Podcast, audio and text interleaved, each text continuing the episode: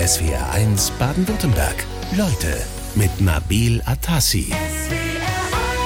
Hallo und herzlich willkommen, Suat Lamrubal. Vielen Dank, dass ich hier sein darf. Ja, schön, dass Sie da sind und dass Sie es geschafft haben. Äh, wir hatten im Oktober schon mal versucht, dann mussten Sie aber krankheitsbedingt leider absagen und jetzt haben wir Sie doch noch dieses Jahr äh, hier ins äh, Studio geholt. Geht's Ihnen gut jetzt? Ja, also mir geht's wunderbar.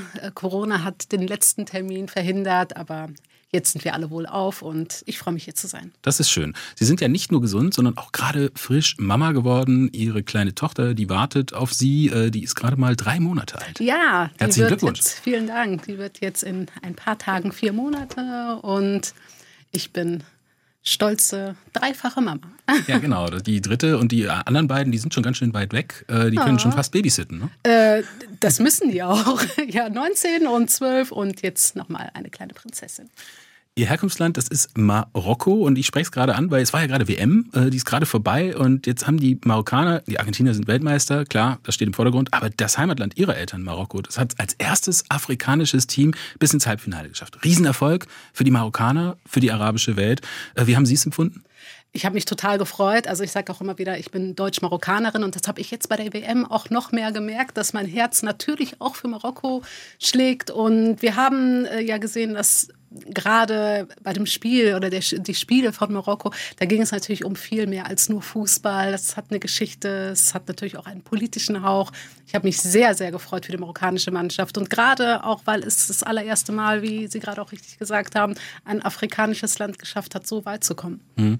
Die äh, Spieler haben ja nach den Siegen immer mit ihren Müttern da auf dem ja. Äh, Feld gefeiert. Das äh, kennt man ja, sage ich jetzt mal, von anderen Mannschaften eher weniger. Ist das, kann man das sagen? Das ist, spiegelt auch ein bisschen die Kultur Kultur äh, dort wieder? Ja, ich denke, die Kultur und natürlich auch Teile der Religion, in, gerade auch im Islam wird ja, werden ja die Eltern, haben ja einen, einen sehr hohen Stellenwert und es zeigt auch wirklich ähm, ganz viel Bescheidenheit und das hat, glaube ich, die Marokkaner bei ganz, ganz vielen Menschen noch viel sympathischer gemacht. Hm, bedanken sich bei Ihren äh, Müttern. Sie haben vorhin gesagt, ich bin Deutsch-Marokkanerin. Äh, mögen Sie diesen Begriff? Ist ja ein Beamtenbegriff. Naja, also für mich, es kann sein, dass er auch ein Beamtenbegriff ist. Da ich Beamtin bin, dürfte ich den dann auch nutzen. Aber ich, glaub, so nutzen, also. ich glaube, das spiegelt auch eher so ein bisschen das wider, was ich wirklich bin. Man wird ja immer wieder danach gefragt, um vielleicht auch direkt von vornherein ähm, eine gute Antwort zu haben, und zwar Deutsch und Marokkanisch. Ich spreche Deutsch und sehe etwas anders aus, denke ich, ist der Begriff schon sehr zutreffend. Mhm. Ähm, die deutsche Politik diskutiert ja auch gerade über ein neues äh, Staatsbürgerschaftsrecht. Äh, die deutsche Staatsbürgerschaft, die soll es für Zugewanderte schon nach fünf äh, nicht nach acht Jahren geben, bei besonderen Integrationsleistungen. Da kennen Sie sich ja bestens mit aus. Schon, sogar schon nach drei Jahren. Ähm, brauchen wir diese Reform? Ist die irgendwie von Bedeutung oder diskutieren wir da eigentlich zu viel? Weil es kommt von der Opposition ja schon deutliche Kritik. Nun ja, es geht ja nicht nur um die Einbürgerung, aber wenn wir uns jetzt die Einbürgerung angucken würden, dann finde ich tatsächlich, dass wir da vielleicht nicht die richtigen Diskussionen momentan führen. Ich glaube nicht, dass es darum geht, dass wir äh, dass Männer, Menschen tatsächlich schneller deutsch werden, sondern wir haben ja auch ganz, ganz viele Menschen, die sehr lange hier sind, teilweise hier geboren sind, ihr Leben hier verbracht haben und die auch immer noch nicht deutsch werden wollen. Das heißt, wenn wir über eine Einbürgerung sprechen oder über eine Erleichterung der Einbürgerung, dann müssten wir wahrscheinlich insgesamt über die Erleichterung von den Erteilungsvoraussetzungen sprechen. Und das tun wir nicht. Und wir sprechen ja, wie gesagt, nicht nur über Einbürgerung, sondern wir sprechen ja über ein Chancenaufenthaltsrecht sozusagen, auch über Menschen, die sehr lange geduldet sind, die jetzt auch eine Möglichkeit oder eine Perspektive erhalten haben. Aber das alles genügt mir ehrlich gesagt mhm. nicht, weil das ist zu sehr begleitet von zu vielen unbestimmten Rechtsbegriffen. Boris Palmer nannte sie, gerade frisch äh, wiedergewählter äh, Oberbürgermeister der Stadt Tübingen äh, hier in Baden-Württemberg, der nannte sie, Zitat, ein gutes Beispiel für gelungene Integration. Äh, Suat Lamobal in SW1 Leute. Das war auf einem Polizeikongress auf offener ja. Bühne. Haben Sie sich gefreut über das Kompliment? Ich habe mich so sehr gefreut. Die Freude hält bis heute an. Also es war schon eine sehr peinliche Angelegenheit. Das war zum damaligen Europäischen Polizeikongress, den ich moderiert habe. Und es ging um das Thema Integration und da saß unter anderem Herr Boris Palmer und er hatte dann natürlich gesagt, ja, dass Integration gelungen, äh, gelingen kann, das sieht man doch an Ihnen. Und als ich gesagt habe, ich bin Deutsch, das hat ihm nicht gefallen, dann sagt er, ja, dann muss es bei Ihren Eltern noch auf jeden Fall eine erfolgreiche Integration gegeben haben. Mhm. Also Was meint er denn damit? Also was macht das denn auf? Also ich glaube, dass er erstmal gesehen hat, da ist jemand, da ist eine Frau, die sieht nicht deutsch aus, die ist auch nicht deutsch und sie spricht ziemlich gutes Deutsch. Das kann nur an guter Integration ähm, liegen sozusagen und das hat er einfach ausgesprochen. Also das, was sehr, sehr viele Menschen denken, hat er einfach so, wie er halt ist, wie man ihn auch immer erlebt, mhm. ähm, hat er einfach ausgesprochen. Und äh, ich weiß nicht, will ich sagen, dass mich das gekränkt hat, aber ich glaube, dass das vielleicht für ihn eher ein bisschen peinlich war. Apropos Aussprache, gab es dann äh, zwischen Ihnen und äh, Boris Palmer da noch irgendeine klärende Aussprache? Ja, er ist dann später im Backstage-Bereich nochmal zu mir gekommen und hat gesagt, Frau Lamrobal, Sie wissen doch, wie ich das meine. Mhm. Dann habe ich gesagt, ja, das weiß ich und genau das ist das Problem. Ja, so. aber was, was, was steckt da dahinter? Also was ist da Boris Palmer als, als Rollenmodell vielleicht auch äh, für so ein Klischee? Also ich glaube, dass man immer, wenn man jemanden sieht, der nicht gerade, sagen wir mal, deutsch-deutsch oder bio-deutsch, man kann es so nennen, wie man will, äh, aussieht, dass man immer denkt, derjenige ist, ähm, muss sich gut integriert haben. Also dass so wie ich sozusagen auch neue Deutsche aussehen können. Ich bin ja nun mal in Deutschland geboren. Warum muss man das immer irgendwie an einem anderen Herkunftsland festmachen und warum muss dem eine erfolgreiche Integrationsgeschichte vorangegangen sein? Das ist, ich meine, welche andere Sprache soll ich denn sonst sprechen, wenn ich hier geboren bin, hier zur Schule gegangen bin. Ähm, es ist ja jetzt nicht so, als wäre, wäre es ein besonderer Erfolg. Das ist vielleicht so ein persönliches Interesse, was dahinter steckt. Oder vielleicht möchte ich das einfach wissen. So Neugier ist doch eigentlich ganz nett. Ja, das ist ja immer diese Frage, die wir diskutieren. Wenn wir darüber diskutieren, ist es angemessen, danach zu fragen, wo jemand herkommt. Ähm, wir müssen uns dann aber darüber ähm, tatsächlich äh, fragen, wer hat die Deutungshoheit darüber zu sagen, was ist angemessen, was ist nicht angemessen. Und wenn Menschen, die nun mal so aussehen wie ich, sagen, es ist nicht angemessen, weil damit immer wieder in Verbindung gebracht wird, wo kommst du her? Von hier auf jeden Fall nicht. Dann ist das eine Sache, die muss man akzeptieren. Völlig losgelöst davon, ob da Neugierde oder sonstige positive Gefühle hinterstecken. Mhm. Äh, sind wir schon mittendrin im Thema, da kommen wir natürlich auch gleich noch drauf. Ähm, wir hatten vorhin über das Staatsbürgerschaftsrecht gesprochen ja. und äh, Sie hatten äh, gesagt, äh, eigentlich eine richtige Hilfe wäre, die Zugangsvoraussetzungen dafür zu verändern. Das heißt, diese, was Sie gerade beschrieben haben, lässt sich ja auch schon richtig in so eine äh, Beamtenkette dann schon reingießen. Äh, welche Zugangsvoraussetzungen meinen Sie denn? Ich habe ja vorhin angesprochen, also bei älteren Menschen sollen ja schon die Sprachtests wegfallen. Ja, bei älteren Menschen, okay, das wäre das, das, können wir so machen. Aber wenn wir uns die Erteilungsvoraussetzungen im Allgemeinen anschauen, dann sehen wir das nicht nur beim Thema Einbürgerung, sondern im Allgemeinen, dass wir immer die aktuelle Situation bewerten. Wir können beispielsweise jemanden haben hier in Deutschland, der sein ganzes Leben lang hier verbracht hat, hier sein Abitur gemacht hat, studiert hat, gearbeitet hat und dann plötzlich tritt beispielsweise die Arbeitslosigkeit ein. Mhm. Ungewollt, aus welchen Gründen auch immer. Der aktuelle Stand wird bewertet und das ist ein Ablehnungsgrund zum Beispiel. Darüber müssen wir auch mal äh, tatsächlich diskutieren. Hängt die Arbeitssituation und die Leistungsfähigkeit wirklich davon ab, ob jemand deutsch sein darf oder nicht deutsch? Heißt das, dass die Deutschdeutschen, wenn sie beispielsweise arbeitslos werden, nicht mehr deutsch sein dürfen? Also all das sind so Dinge, die müssen wir uns genau anschauen. Und da finde ich, ist noch ganz, ganz viel Luft nach oben. Das ist eine Einzelfallbeurteilung dann vielleicht in dem Fall, aber ich meine, Kanada und äh, andere Länder haben da viel strengere Voraussetzungen. Die machen da ganz klar, zack, zack, zack. Und wenn man es nicht erfüllt, dann äh, es das.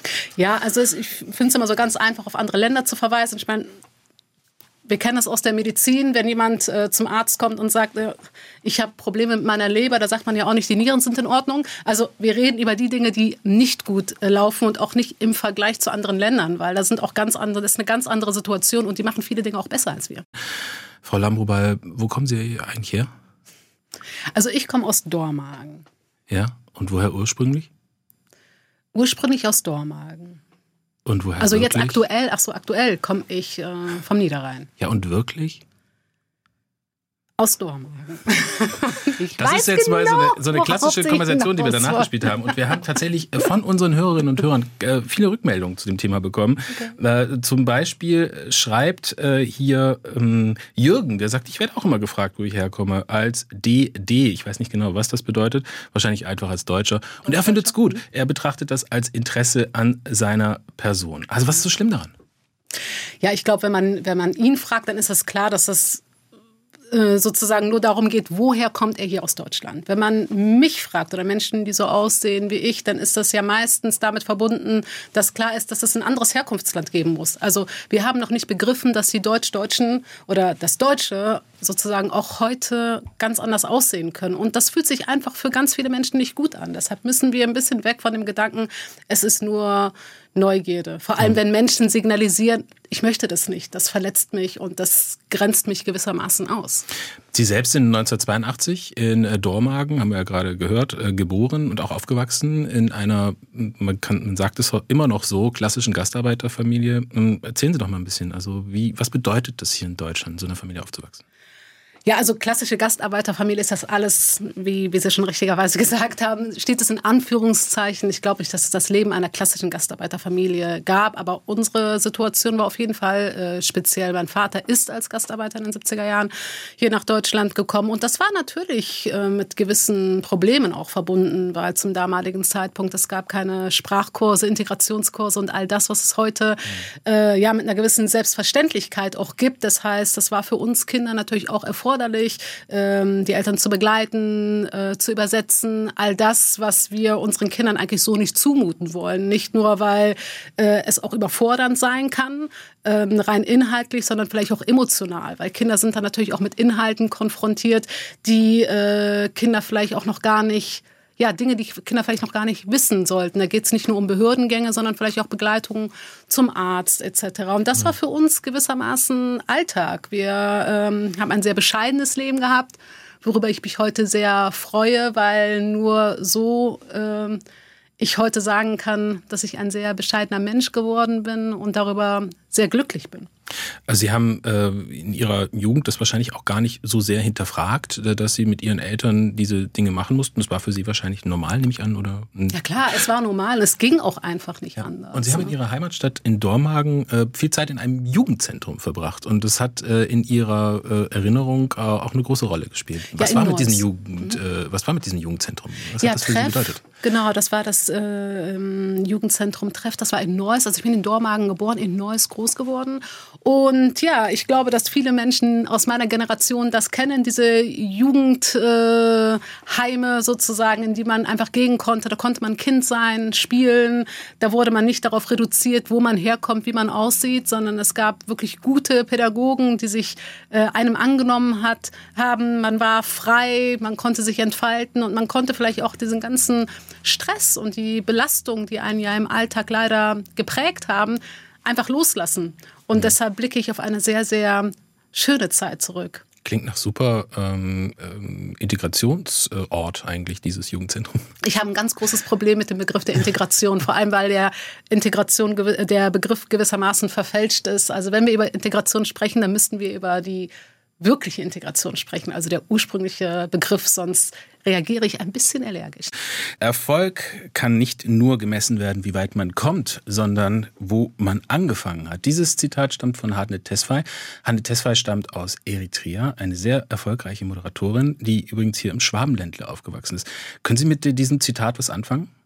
Ja, auf jeden Fall. Also vor allem wenn wir uns jetzt mal anschauen, wo die Menschen ähm, angefangen haben, jetzt beispielsweise ich als Kind, ist das ja schon eine große Leistung und auch mein Vater als Gastarbeiter, der hier hingekommen ist, der äh, nicht viel mitgebracht hat, der in ein ganz neues, fremdes Land gekommen ist. Er wusste gar nicht, was ihn sozusagen hier erwartet und er hat das wirklich gut gemeistert. Er hat seine Familie hinter sich gelassen, ähm, all das, was ihm vertraut war und wie wir als Kinder das ja mit unterstützt haben. Und jetzt äh, wäre es, glaube ich, unklug zu sagen, nur wenn wir heute äh, erfolgreich sind, dann konzentriert sich alles darauf, was wir im Hier und Jetzt erreicht haben.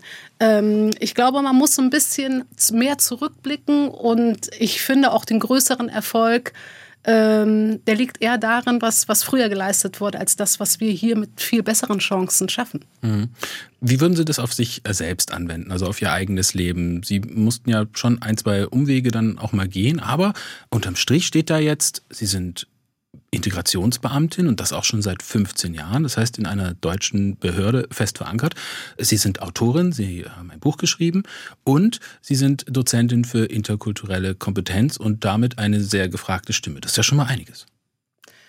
Ja, also ich bin ganz stolz darauf, dass ich ähm, sicherlich vielleicht auch so ein bisschen was geschafft habe in meinem Leben. Aber ich bin in einem Themenfeld unterwegs, in dem ich erst glücklich bin, wenn wir gewisse Veränderungen auch tatsächlich spüren. Vor allem strukturelle Veränderungen. Deshalb sehe ich nur einen Erfolg in meinem Bereich, wenn es tatsächlich auch etwas etwas bringt. Natürlich habe ich aber heute bessere Chancen, als es andere Menschen hatten, die früher zu uns gekommen sind oder Menschen, die vielleicht auch andere Zugangsvoraussetzungen aufgrund fehlender Aufenthaltserlaubnis haben. Da bin ich ja gewissermaßen auch privilegierter, um das äh, vielleicht mhm. mal so auszudrücken. Ja, ist das nicht auch ein bisschen klar? Also ich meine, dass diese erste Generation es natürlich schwerer hatte als die zweite und auch die nächste es vielleicht noch mal besser haben wird, ähm, rechtfertigt natürlich den äh, Aufwand, sage ich mal, sich darum zu bemühen, da eine Öffentlichkeit zu haben. Aber man kann es doch eigentlich logisch nachvollziehen, dass das so ist. Nee, also für mich ist das überhaupt nicht logisch, muss ich sagen. Vor allem ist es nicht menschlich. Also wir müssen, dürfen nicht vergessen, dass die Menschen, die früher zu uns gekommen sind, die wurden gerufen, weil es die Hilfe gebraucht hat von diesen Menschen. Die haben dieses Land mit aufgebaut. Das heißt, wir haben, wir, mit wir meine ich Deutschland, ähm, haben diese Menschen gebraucht und äh, haben sie dann aber nicht wirklich gastfreundlich behandelt. Wir haben keine Strukturen für diese Menschen zur Verfügung gestellt. Und dass es ihnen so schlecht ergangen ist, ist ja nicht, weil sie äh, so sind, wie sie sind, sondern weil es einfach mangelnde Strukturen gab. Und deshalb finde ich das nicht logisch und ich finde es auch nicht ausreichend menschlich. Wie haben Sie denn äh, in Ihrer Lebensgeschichte, in Ihrer Familie äh, Chancengleichheit in Deutschland erlebt? Denn äh, unsere Hörerinnen und Hörer, die diskutieren sehr eifrig mit und zum Beispiel schreibt Valentin aus Heigerloch auch wieder zum Thema mit dieser Herkunftsfrage. Wenn ich in China bin, fragen mich die Chinesen auch, wo ich herkomme. Aber er will sagen, in Deutschland ist doch fast alles kostenlos. Schule, Studium und so weiter. Migranten stehen doch alle Türen offen. Also das ist tatsächlich nicht korrekt. Also Migrantinnen stehen sicherlich nicht alle Türen offen. Wir haben sehr, sehr viel Diskriminierung und Ausgrenzung immer noch. Wir haben gerade auch Diskriminierung und Ausschluss im Bezug auf den Beruf. Nicht jeder kann sich frei entfalten, so wie es eigentlich auch das Grundgesetz vorgibt. Wir haben in gewissen Berufsbereichen Kopftuchverbot. Wir haben sehr, sehr viele Migranten, die sehr lange hier leben, aber zum Beispiel nicht arbeiten dürfen. Da sprechen wir von Leuten, die teilweise über Jahrzehnten in einer Duldung sind. Sie dürfen nicht mal arbeiten, sondern sind gezwungen, Sozialleistungen Leistungen in Anspruch zu nehmen. Und ähm, die Liste ist wirklich lang. Also die, die, die Perspektive zu sagen, Migrantinnen stehen alle Wege offen, das ist tatsächlich inhaltlich auch schon fast falsch. Frau Lamubal, nehmen Sie uns doch mal mit in Ihren Alltag äh, in der Ausländerbehörde. Wie begegnen Ihnen die Menschen dort? Sie nennen sie ja Kundinnen und Kunden. Genau, wir nennen, ich nenne sie Kundinnen und Kunden, weil es ja auch Kundinnen und Kunden sind sozusagen. Für viele scheint der Begriff ein bisschen befremdlich, weil das, was in Verwaltung abgeht und was die Menschen wahrscheinlich auch aus der Ausländerbehörde ja. kennen, erscheint nicht immer so sehr kundenfreundlich und kundenorientiert. Ja, gab in der Medizin ja auch mal solche äh, Versuche, Patientinnen, Patienten als Gäste oder als Kunden zu bezeichnen.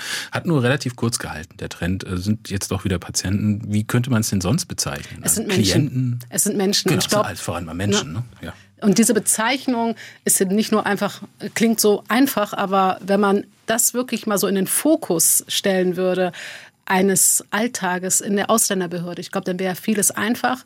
Um auf Ihre Frage zu antworten, die Menschen kommen zu uns. Ähm, ja, also ich sehe sehr viele Ängste, sehr viel Unsicherheit, ähm, weil nun mal in den Ausländerbehörden ja über ganz, ganz wichtige Bereiche entschieden wird. Man hofft immer darauf, Hoffentlich habe ich einen netten Sachbearbeiter oder eine nette Sachbearbeiterin. Hoffentlich reichen die Unterlagen. Hoffentlich können wir uns verständigen. Also ich sehe keine Vorfreude ähm, in Bezug auf den nächsten Besuch in der Ausländerbehörde. Mhm. Ich freue mich immer, wenn äh, Menschen, die wenig Deutsch sprechen, mit mir auch zum Beispiel auf Arabisch sprechen können. Das ist eine ganz große Erleichterung. Ähm, ich möchte aber nicht nur den Sachbearbeiterinnen da einen Vorwurf machen, obwohl ich da schon eine gewisse Haltung sehe und sehr viel Druck und nicht gerade eine durchwegs migrationsfreundliche Kultur, die in den Ausländerbehörden herrscht. Aber es ist auch wirklich äh, viel Druck hergestellt durch ein sehr, sehr komplexes Gesetz, was ja nun mal einfach darauf gezielt ist, zu selektieren. Und zwar zwischen den Menschen, die wir brauchen und den Menschen, die wir nicht brauchen. Sie haben gerade gesagt, äh, die Menschen, die zu Ihnen kommen, die wollen vor allem oder freuen sich, wenn ein Sachbearbeiter oder eine Sachbearbeiterin freundlich ist. Wie viel Ermessensspielraum haben Sie denn und wie viel ist da vorgegeben von oben? Also Ermessensspielraum hat man überall da, wo in der Vorschrift die Rede von kann ist, also eine Kann-Vorschrift. Ja.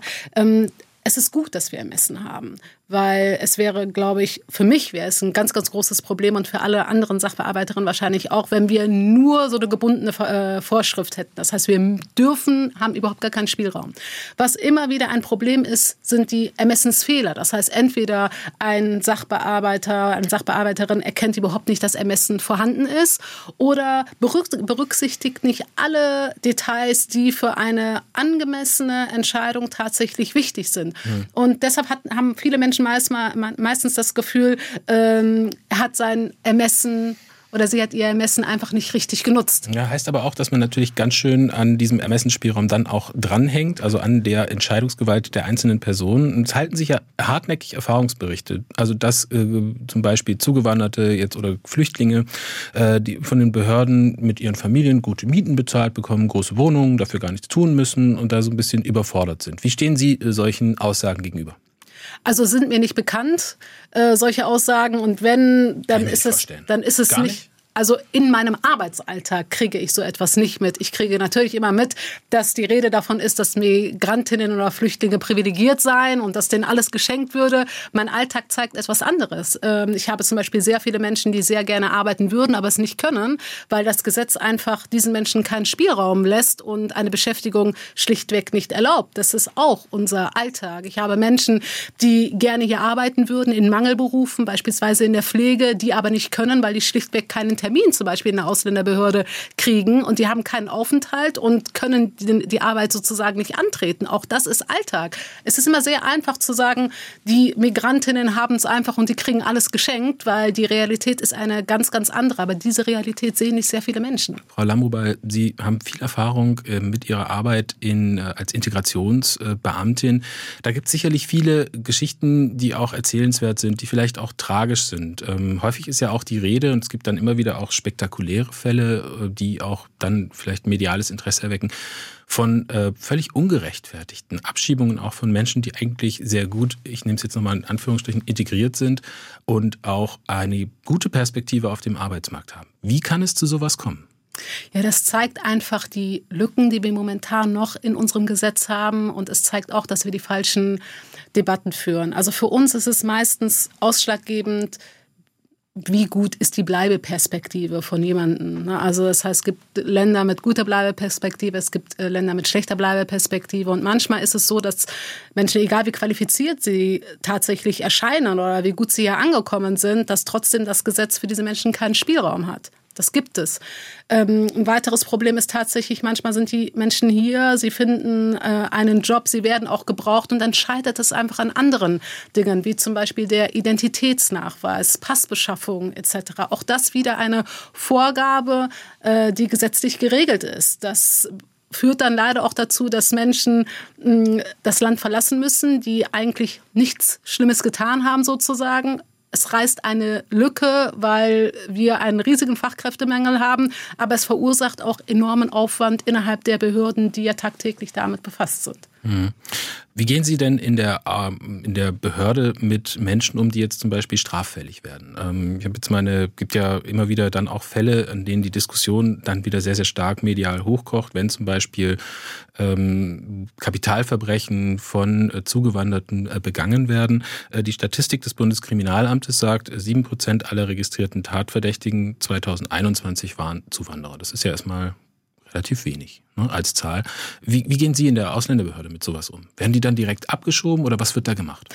Also sie werden natürlich nicht direkt abgeschoben. Manchmal kann auch gar nicht abgeschoben werden. Das muss man auch nochmal ganz klar sagen. Also der Druck, der lohnt sich manchmal gar nicht, weil wenn sie nicht wissen, wo sie denjenigen hin abschieben sollen, weil seine Identität schlichtweg nicht geklärt ist, dann verbleibt jemand über ganz, ganz viele Jahre in der Duldung und auch hier in Deutschland. Das müssen wir ähm, auch ganz klar so festhalten. Und es kommt immer ganz drauf an, was hat derjenige verbrochen, was hat er für eine äh, Strafe sozusagen gekriegt. Alles, was unter drei Jahren ist, ist so ein bisschen äh, mehr oder weniger ermessen und ab drei Jahren muss eigentlich abgeschoben werden findet aber in der Praxis nicht tagtäglich Anwendung. Das müssen wir auch ganz klar sagen. Was aber immer geprüft wird vor jeder Verlängerung der Aufenthaltserlaubnis für bestimmte Staaten ist, ist jemand straffällig geworden, ist jemand nicht straffällig geworden. Das ist also Alltag und etwas, was äh, sozusagen bei einem Sachbearbeiter, einer Sachbearbeiterin kaum untergehen kann. Wird ja viel kritisiert, dass viel zu wenig abgeschoben wird. Ähm, die Realität ist aber eigentlich eine andere. Es wird doch relativ viel abgeschoben.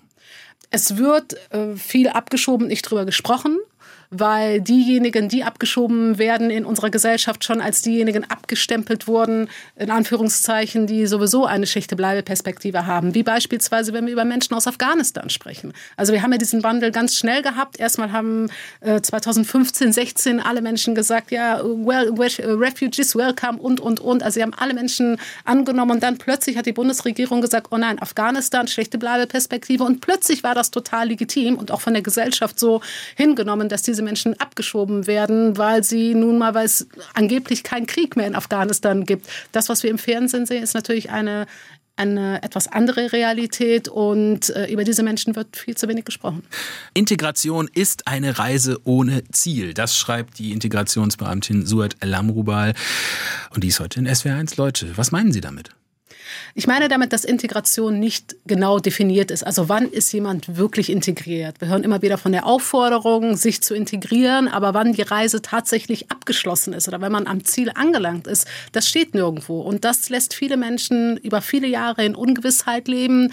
Äh, jeder hat das Ziel, weil wir sagen, wenn man integriert ist, dann ist man gewissermaßen angekommen. Und das ist für mich irgendwie ein Widerspruch. Auf der einen Seite sehr viel Druck, ähm, zu, äh, auf diese Menschen ähm, zu geben sozusagen und gleichzeitig nicht klar die Antwort darauf zu haben, was bedeutet gelungene Integration. Und das ist das, was ich meine in meinem Buch, wenn ich sage, ähm, Integration ist nicht genau definiert oder eine Reise ohne Ziel. Was bedeutet denn gelungene Migra äh, Integration? Also Integration ist ja sozusagen ein Begriff, der ist in den 60er Jahren aus der Mitte betroffener Communities entstanden. Die sind auf die Straße gegangen, die haben gesagt, wir wollen Integration. Und das bedeutet übersetzt, wir wollen mitmachen. Also wenn wir Sie Community sagen, dann meinen Sie äh, nicht Zugewanderte. Deutsche, mhm. nicht weiße Menschen. Mhm.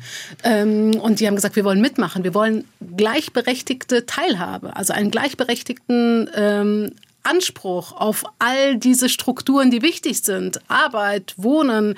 Äh, wir wollen Strukturen, die uns sozusagen berücksichtigen mit all unseren migrationssensiblen Unterschieden. Und äh, wenn wir heute über Integration sprechen, dann sprechen wir ja eher über Sanktionen, über entweder du integrierst dich oder du musst mit Sanktion XY rechnen. Und wir sagen auch ganz klar, ähm, das ist eine Identifikation oder man, man, man sagt, die Menschen sollen sich mit einer Kultur identifizieren oder sich anpassen und unterstellt, dass, diese, dass die Identifikation mit dieser deutschen Kultur etwas Gutes ist. Also mit einer guten Gesellschaft. Und mhm. das hat auch so ein bisschen einen Hauch von Arroganz, finde mhm. ich, zu sagen, ähm, du musst dich integrieren, denn das ist gut für dich und das ist gut für mhm. die Gesellschaft. Also äh, Sie spalten da so ein bisschen die beiden Begriffe auseinander. Integration ist gleich oder das, was äh, als Integration betrachtet wird, ist eigentlich Assimilation, also Richtig. also Anpassung. Richtig. Aber man kann ja schon mal das vielleicht auf eine Ebene runterbrechen, nämlich die Sprache. Also ist die Sprache nicht überhaupt der Schlüssel für gelungene Integration, damit man sich verständigen kann, dass man die Sprache lernt, das ist wichtig und wird ja inzwischen auch ziemlich nach vorne gestellt. In Ihrer Vatergeneration zum Beispiel war das noch gar kein Thema. Sie sollten einfach arbeiten. Richtig, und da war ja Sprache auch nicht unbedingt erforderlich. Und es hat ja trotzdem irgendwie geklappt. Das muss man auch sagen, vielleicht zu erschwerten Verhältnissen. Ich glaube, dass Sprache vieles einfacher macht, dass es wahrscheinlich auch ein Teil gelungener Integration sein kann, so wie wir Integration definieren. Aber ich glaube nicht, dass die Sprache allein das Leben einfacher machen würde. Ja, mhm. also ich glaube nicht, dass jemand, der zum Beispiel kein Deutsch spricht, weniger qualifiziert ist. Das ist ja das, was wir immer wieder unterstellen.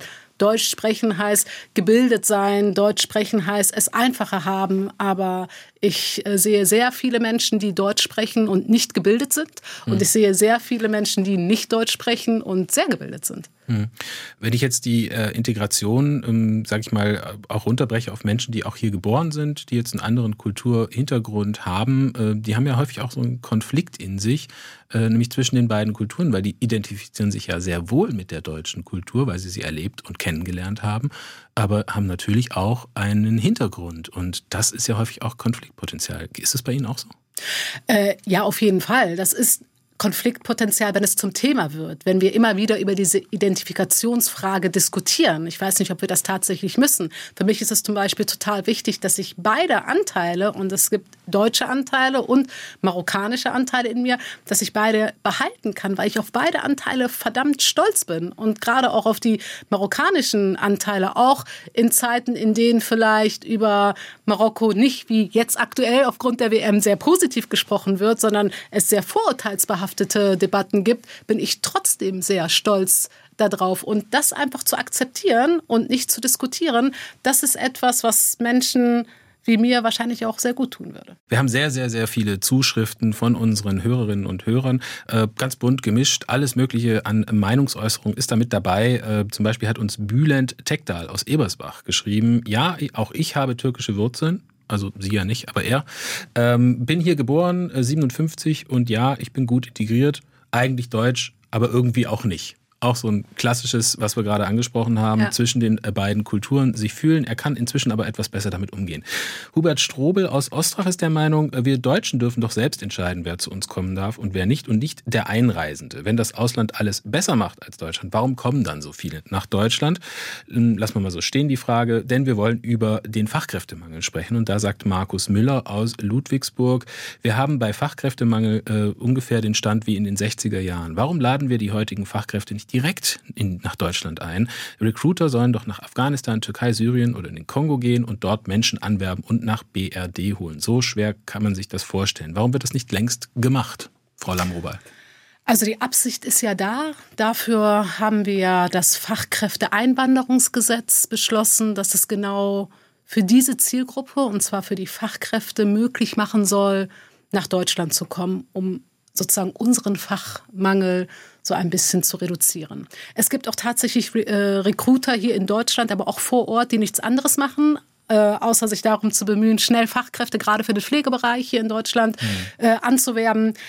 Ähm, es gibt nur zwei Probleme. Das eine Problem ist, wie wird tatsächlich hier vor Ort mit diesen Menschen in den Behörden umgegangen? Schaffen wir den Aufwand? Weil viele Menschen, es gibt nicht diesen nahtlosen Übergang. Die Menschen kommen und die gehen direkt äh, in, die, in die Pflege oder in andere Arbeitsverhältnisse. Und der zweite wichtigere Aspekt ist ja tatsächlich, dass wir uns trotzdem vergegenwärtigen müssen, dass wir mit dem Anwerben von Menschen aus dem Ausland meistens ärmeren Ländern ähm, zur Destabilisierung anderer Länder beitragen. Gerade der Bereich Pflege, wenn wir zum Beispiel jetzt bei Marokko bleiben, dem Heimatland meiner Eltern, dann würde ich jetzt nicht sagen, dass dort die Pflegekräfte auf Bäumen wachsen, sondern wir haben sehr fragile Strukturen in der Pflege. Und nur weil es uns sozusagen besser geht, wirtschaftlich besser geht, ähm, weiß ich nicht, ob das tatsächlich ja, rein menschlich bewertet so legitim und in Ordnung ist. Also es ist ein Gedanke, den wir mhm. vielleicht nicht immer verdrängen sollten. Christina äh, Leide schreibt äh, aus Schwäbisch Hall zum Beispiel, ähm, wir brauchen keine Arbeitskräfte aus Syrien, wir können unseren Fachkräftemangel auch aus europäischen Ländern decken. Machen wir ja auch. Zum Beispiel haben wir sehr, sehr viele Pflegekräfte aus Osteuropa hier bereits, ähm, sage ich mal, äh, hergeholt. Und das hat ja auch zu einem großen Problem in den dortigen Ländern dann geführt, muss man ja. natürlich auch mit beachten. Wenn Sie sagen, der Umgang in den Behörden, ähm, ich, ich stelle es mir jetzt, egal ob ich Zugewanderter oder Deutscher bin, eigentlich immer schlimm vor, zum Amt zu gehen. Wenn ich als Deutscher zum Sozialamt gehe, habe ich die gleichen Mechanismen, nämlich Distanz, äh, das, das, so haben Sie es bezeichnet, Distanz und ein hohes Autoritätsgefälle. Was könnte denn besser laufen, wenn Sie mir das vielleicht nochmal kurz. Ja, ich glaube, was viele Menschen sich wünschen, egal ob es in den Ausländerbehörden oder in anderen Bereichen einer Stadtverwaltung ist, ist natürlich der Umgang auf Augenhöhe. Ne?